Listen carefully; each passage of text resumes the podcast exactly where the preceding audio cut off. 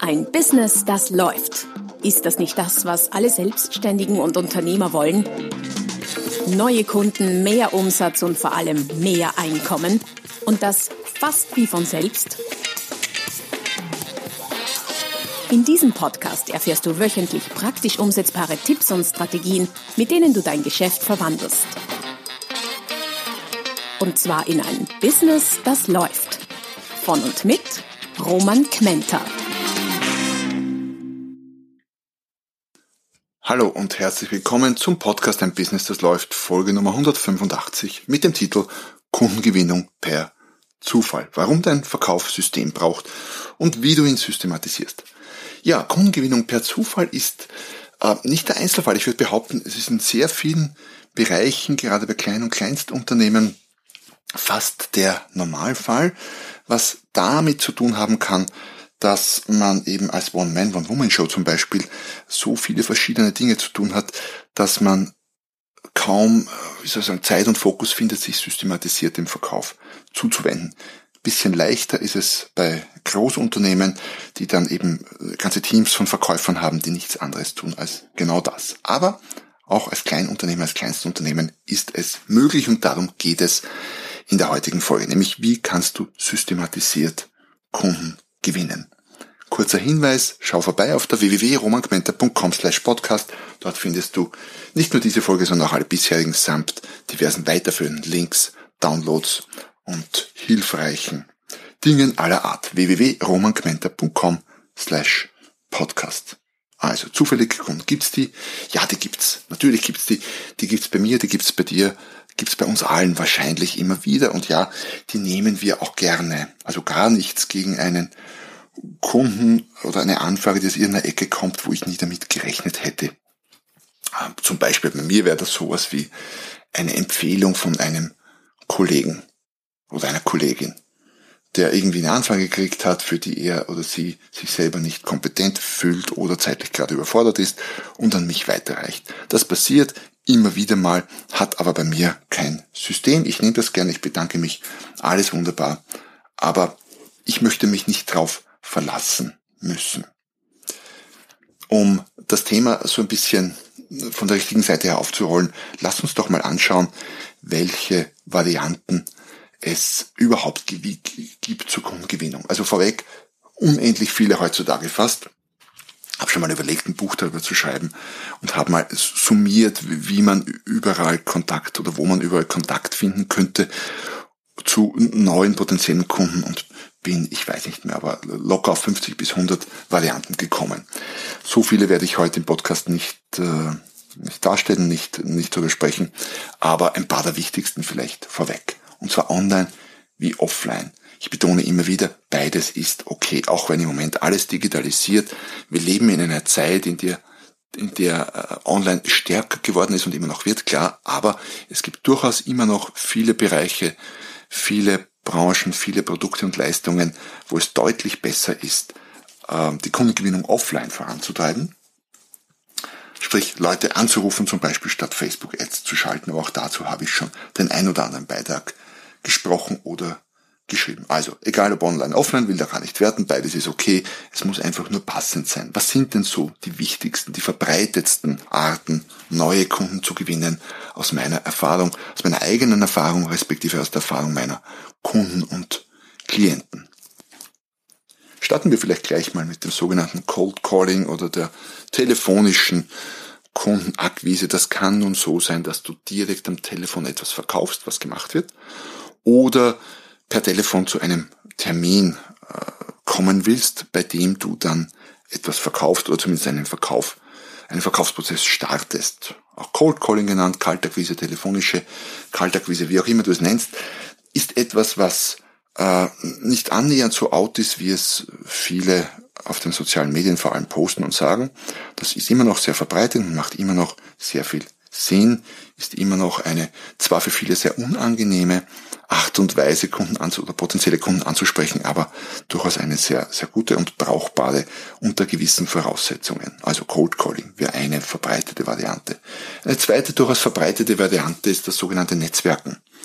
also potenzielle Kunden im Rahmen von irgendwelchen mehr oder weniger organisierten Netzwerkveranstaltungen zu treffen, kennenzulernen, anzusprechen.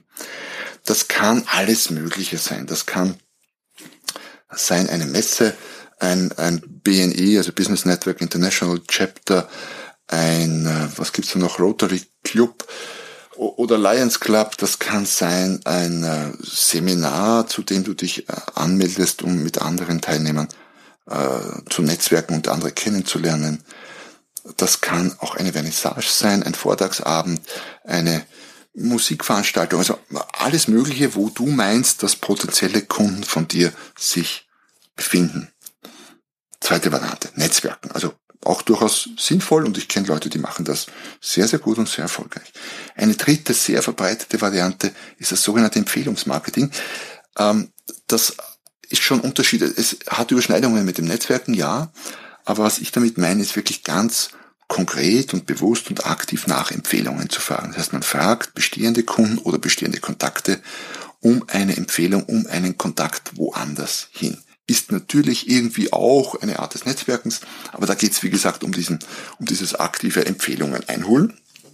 Auch das kann man tun, wird gemacht. Ich habe es gelernt vor ewigen Zeiten. Inzwischen, als ich meine Zeit lang Lebensversicherungen verkauft habe während der Studienzeit, und da wurde uns genau das beigebracht. Man muss Kunden, egal ob die jetzt schon was gekauft haben oder nicht, man muss sie nach Empfehlungen fragen. Hat auch funktioniert, war ein bisschen die harte Tour manchmal, aber funktioniert durchaus. Vierte Variante, die natürlich im Moment gerade in aller Munde ist und pumpt, sind alle Arten von Online-Kundenansprachen, also quasi Online-Verkaufstrichter-Funnels, die entweder mit organischen Traffic, also kostenlosen Traffic über Google oder Social Media oder mit bezahlten Traffic über Facebook Ads, über Google Ads gefüttert werden und organisch eben, indem du zum Beispiel deine Webseite optimierst, gute Blogartikel schreibst, die dann von, die dann auf Google gefunden werden und wo Google dir Besucher schickt, eine meiner bevorzugten Varianten, um zu Kontakten zu kommen. Also was haben wir schon? Cold Calling, Netzwerken, auf Veranstaltungen, Empfehlungsmarketing, aktiv nach Empfehlungen fragen, Online-Funnels über bezahlten oder kostenlosen organischen Traffic oder auch Webinare. Das ist quasi eine eine, naja, eine Variante, die mit Online-Funnels zu tun hat, aber auch mit Netzwerken, wie auch immer. Also Webinare auch sehr en vogue im Moment. Und ja, es gibt noch viele, viele andere und da gibt es sicher auch welche, die der eine oder die andere von euch jetzt, von den Zuhörer, Zuhörerinnen, äh, sehr aktiv und erfolgreich betreibt. Aber aus meiner Erfahrung sind das mal, damit ist schon mal ein guter Teil, guter Teil abgedeckt.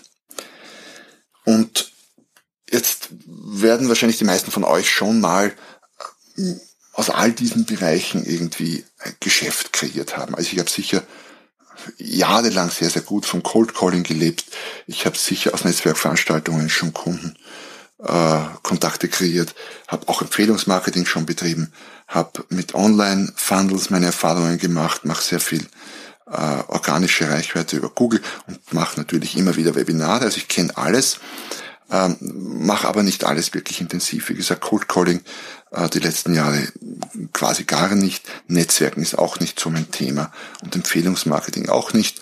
Aber Online-Funnels, Webinare, das ist das, was, und Bücher bei mir zum Beispiel ist das, was sehr, sehr gut funktioniert, neben Vorträgen dann auch noch. Also wie gesagt, gibt's ja noch einiges mehr. Es geht mir gar nicht darum zu sagen, das eine wäre besser oder schlechter. Es hängt ja auch sehr stark damit zusammen, wo sind deine Kunden, wo bist du, was magst du, was magst du nicht, wo hast du eine Aversion dagegen. Also wenn du so, wenn du Facebook hast, dann wirst du dich möglicherweise schwerer tun, dort was Vernünftiges zustande zu bringen. Ja, du kannst es auslagern an Mitarbeiter, an Externe, aber wenn du es wirklich nicht magst, wird es selbst dann schwer. Und wenn du dich andererseits sehr, sehr viel ohnehin und gerne auf Veranstaltungen herumtreibst, dann ist das vielleicht ein sehr guter Weg. Also es hängt zusammen mit, wo sind deine Kunden, was magst du, was nicht, was kannst du, was nicht, wo hast du Ressourcen, wo hast du vielleicht schon Know-how, was machst du gerne, hatten wir schon eben, ja, was magst du. Und daraus ergibt sich dann, ergeben sich dann mögliche gute Wege, um zu Kunden zu kommen. Jetzt geht es allerdings nicht nur darum, in der heutigen Folge, um dort und da immer wieder mal zu den einen oder anderen Kunden zu kommen. Das läuft ja so auch. Nein, es geht ja darum, ein System daraus zu machen. Und damit wollen wir uns jetzt ein bisschen intensiver beschäftigen. Was ist ein System überhaupt? Wenn ich von einem Verkaufssystem spreche, was meine ich? Man könnte sich es vielleicht so vorstellen wie ein, wie ein Uhrwerk, wo einzelne Zahnräder ihre Arbeit verrichten und das eine ins andere greift. Eine Abfolge von Handlungen, die Menschen oder auch Maschinen, Software etc. betreffen können, sind einzelne Schritte, äh, die man macht. Und all das kombiniert wird dann zu einem System.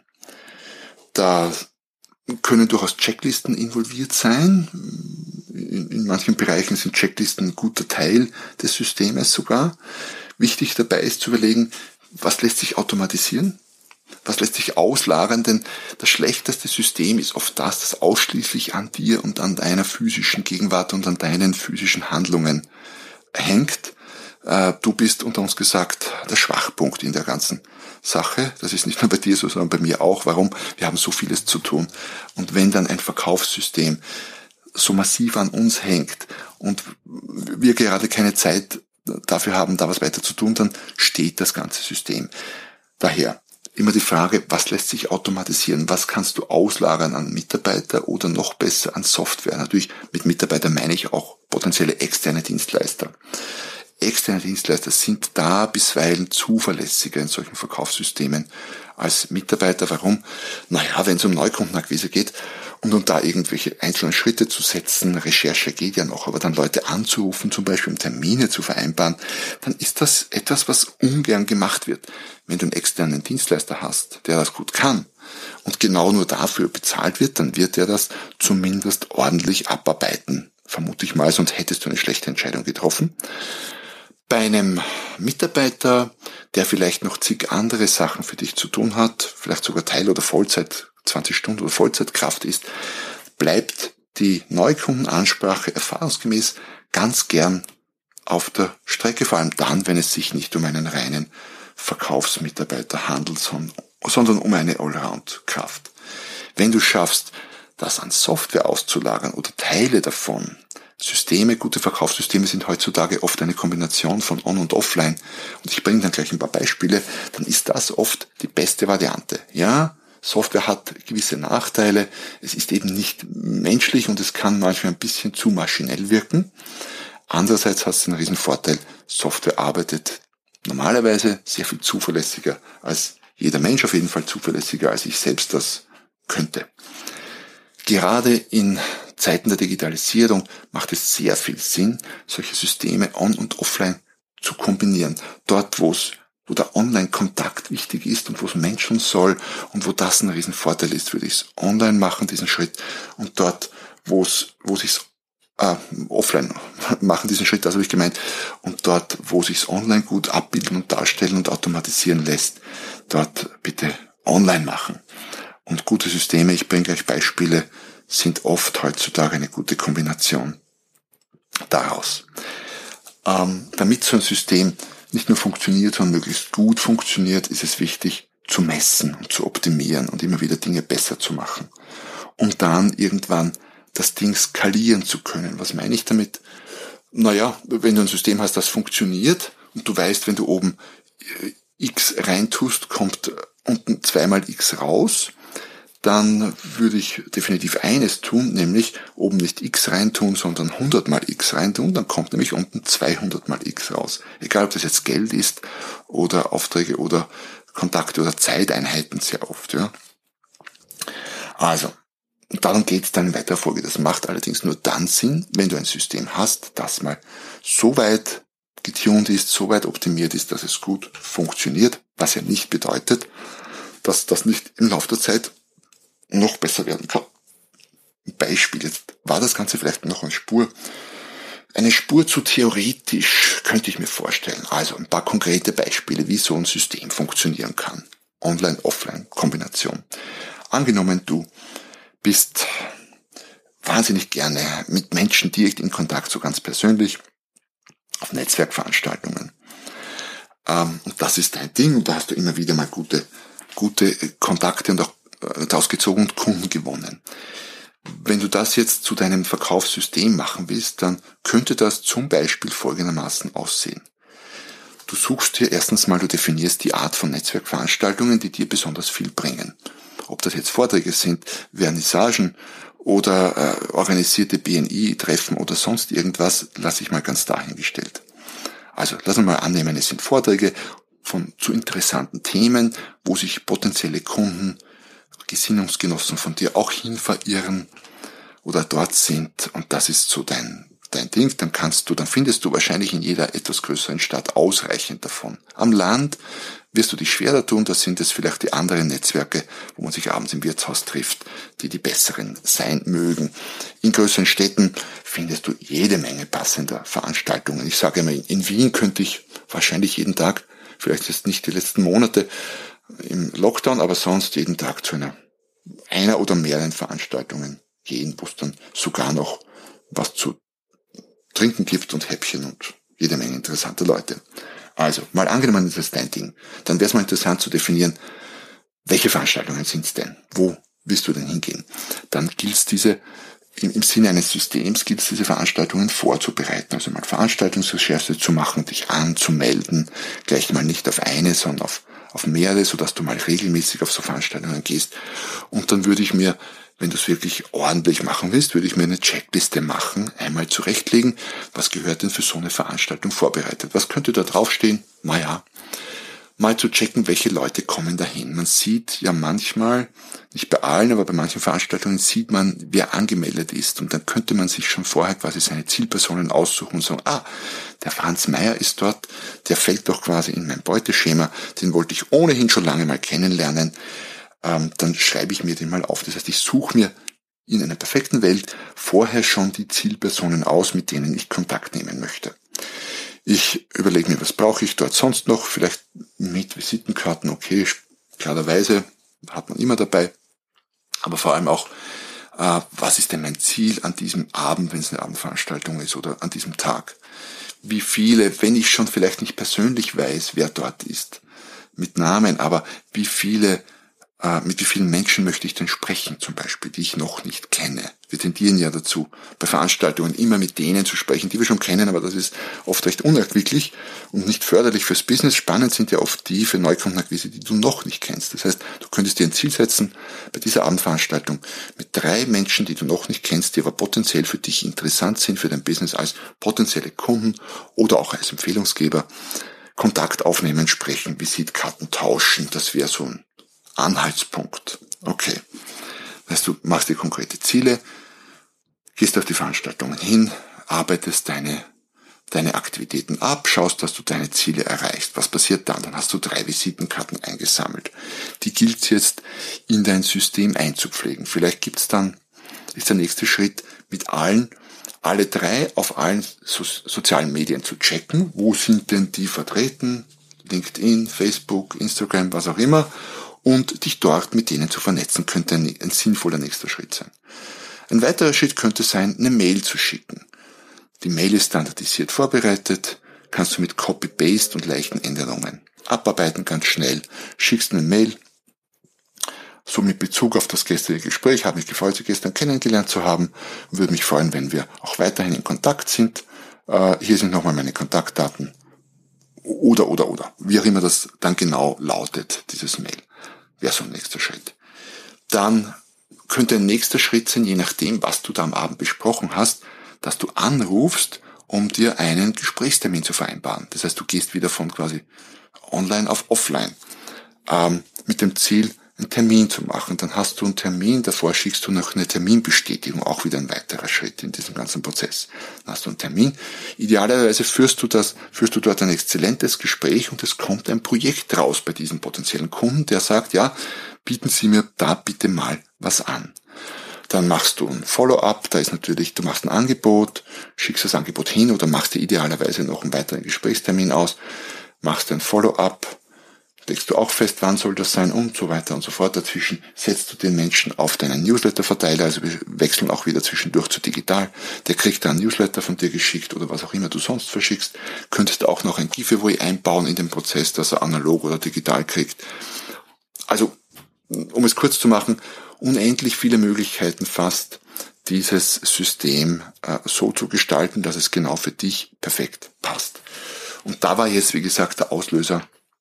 Du gehst gern auf Veranstaltungen, das geht aber genauso mit Cold Calling, das geht ganz genauso mit äh, Facebook Ads, dass du die mal äh, über Facebook Ads äh, auf eine Landingpage von dir führst, wo sie dir, wo sie dir, äh, wo sie sich ein Freebie holen können. In weiter Folge lädst du sie auf Webinare ein und so weiter und so fort. Das heißt, ich glaube, die Grundidee ist verständlich und hast du kapiert und die ist die gleiche, egal ob du Seminare, Vorträge verkaufst, ob du Masseur bist, ob du Webseiten designst oder ob du Autos verkaufst oder Versicherungen.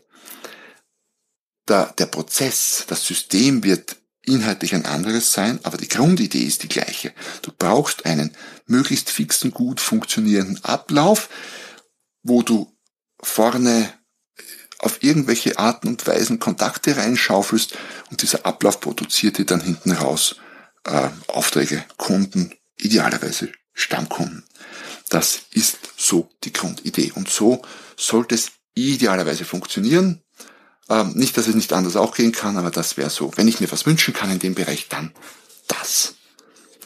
Ein schönes, gut funktionierendes Verkaufssystem, weil wenn du das hast, dann brauchst du nur noch eines, ähm, das System befeuern und mehr davon machen. Sprich, wenn das mit den, wenn das mit den Veranstaltungen als Auslösepunkt, als Startpunkt für dich super funktioniert, dann geh nicht, wenn du mehr Kunden brauchst, dann geh nicht auf eine Veranstaltung im Monat oder eine die Woche, sondern auf eine pro Tag oder vielleicht sogar auf zwei pro Tag und skalier so dein Verkaufssystem. Ja, ich hoffe, ich konnte dir heute mit diesem Beitrag ein bisschen was zum Denken geben, ein bisschen auch was kritisch zu denken geben, denn auch wenn du vielleicht tolle Umsätze machst, heißt das noch nicht, dass du ein System hast. Vielleicht hast du, vielleicht machst, vielleicht hast du ein System, das du gar nicht, das dir gar nicht so bewusst ist, dann wäre es auch spannend, das dir mal bewusst zu machen und es vielleicht noch fein zu tunen und mehr davon zu machen. Oder du stellst fest, du hast noch gar kein System, einfach Glück gehabt bisher. Kundengewinnung per Zufall. Aber du willst es nicht beim Glück belassen, sondern in Zukunft mehr Kunden mit System gewinnen. Vor allem dann, wenn du wachsen willst mit deinem Unternehmen, wenn du mal nicht mehr alles selbst machen willst und vielleicht deinen Verkauf auch auslagern willst an einen Mitarbeiter oder Mitarbeiterin, speziell ab dann ist es unerlässlich, dass du ein gut funktionierendes Verkaufssystem hast. Und mit diesen Gedanken entlasse ich dich aus der heutigen Folge. Es hat mich wahnsinnig gefreut, dass du wieder mit dabei warst. Hinterlass mir einen Kommentar, ein Like auf der Podcast-Plattform deiner Wahl, sei es nun Podcast oder auch wenn du auf YouTube dabei warst. Abonniere meinen Kanal, dann verpasst du keine der nächsten Folgen, wenn es wieder heißt, ein Business, das läuft. Noch mehr Strategien, wie du dein Business auf das nächste Level bringen kannst, findest du unter romanquenter.com. Und beim nächsten Mal hier auf diesem Kanal, wenn es wieder heißt, ein Business, das läuft.